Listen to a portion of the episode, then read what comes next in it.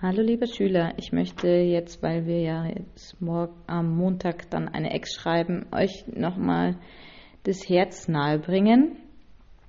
Und zwar geht es ja um die Anatomie und um den Blutfluss des Herzens und ich hoffe, dass euch das ein bisschen beim Lernen nochmal weiterhilft. Erstmal, das Herz ist natürlich ein Hohlorgan und äh, besteht wie wir schon gesagt haben, hauptsächlich aus Muskelgewebe. Ähm, es ist sehr stark und pumpt quasi das ganze Blut in einem Kreislauf durch unseren Körper und auch durch die Lunge. Und nur durch diese Pumpe kann das Blut in Bewegung bleiben. Sobald das Herz steht und sich nicht mehr bewegt, ähm, nicht mehr schlägt, bleibt auch das Blut stehen. Das ist auch der Grund, warum man zum Beispiel eine Herzdruckmassage dann macht, um eben das Blut in Bewegung zu halten. Ähm, genau, und wir brauchen dieses Herz, das muss schlagen, damit unser Körper überhaupt eben Sauerstoff bekommt, damit die Nährstoffe in unserem Körper verteilt werden. Deswegen brauchen wir das Herz. Wir teilen das Herz in rechtes und linkes Herz auf. Ähm, das rechte Herz besteht eben aus dem rechten Vorhof und der rechten Herzkammer und pumpt das Blut sozusagen in die Lunge. Das linke Herz ähm, besteht aus linkem Vorhof und linker Kammer und pumpt das Blut in den Körper. So, wie funktioniert jetzt der Blutfluss? Also das Blut kommt vom Körper. Das Blut wird dann eingesammelt von allen möglichen Regionen des Körpers, von den Organen, von den Armen, den Beinen, von dem Kopf und geht über die Hohlvenen. Es gibt die obere Hohlvene, die eben aus dem Bereich Kopf und Hals und Armen das Blut einsammelt und die untere Hohlvene, die eben aus den Bauchorganen und aus den Beinen, der Hüfte und so weiter das Blut einsammelt. So, dieses Blut fließt eben jetzt über diese Hohlvenen in den rechten Vorhof. Hier wird erstmal das Blut gesammelt, wird dann über ähm, die Trikospidalklappe in den rechten Ventrikel oder die rechte Kammer geleitet und wenn diese voll ist, wird das Blut durch Kontraktion, also durch Zusammenziehen der Muskulatur ausgeworfen über die Pulmonalarterie, die normalerweise über eine Pulmonalklappe verschlossen ist, ähm, in die Lunge. Der Druck, wenn groß genug ist, bringt eben diese Pulmonalklappe auf und das Blut kann dann eben in die Lunge gelangen. Hier verzweigen sich die einzelnen Äste der Pulmonalarterie und werden immer feiner, bis sie eben an, in ganz kleinen Kapillaren äh, äh, angekommen sind. Hier erfolgt dann der Sauerstoff und Kohlendioxid äh, Ausgleich. Das heißt, es wird Sauerstoff von der Atemluft aufgenommen und Kohlendioxid wird eben an die Ausatemluft abgegeben und dann wir, haben wir im Prinzip sauerstoffreiches Blut. Dieses sauerstoffreiche Blut wird dann über, äh, wieder zurück über die äh, Pulmonalvene, ähm, also die Gefäße, die jetzt wieder zum Herzen hinführen, Venen sind ja Gefäße, die zum Herzen führen, ähm, werden jetzt hier die ähm, Pulmonal, über die Pulmonalvene eben zum linken Vorhof gebracht. Jetzt haben wir das sauerstoffreiche Blut im linken Vorhof. Die, dann wird das Blut über die Mitralklappe in die linke Kammer ähm, transportiert. Hier kommt es wieder, wenn es voll, wenn die Kammer voll ist, zu einer Kontraktion und ähm, es geht über die Aortenklappe in die Hauptschlagader, in die Aorta.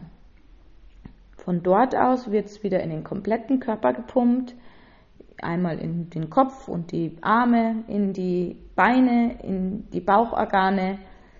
Natürlich auch zum Herzen. Das Herz selber muss auch mit Blut versorgt werden. Die Muskulatur braucht zum Beispiel ja auch Sauerstoff, ja, viel sogar, weil es ja recht gut schlagen muss. Also das ganze Körper wird jetzt über diese Hauptschlagader mit Blut versorgt. Genau. Das war im Prinzip der Blutfluss und der geht dann wieder von vorne an.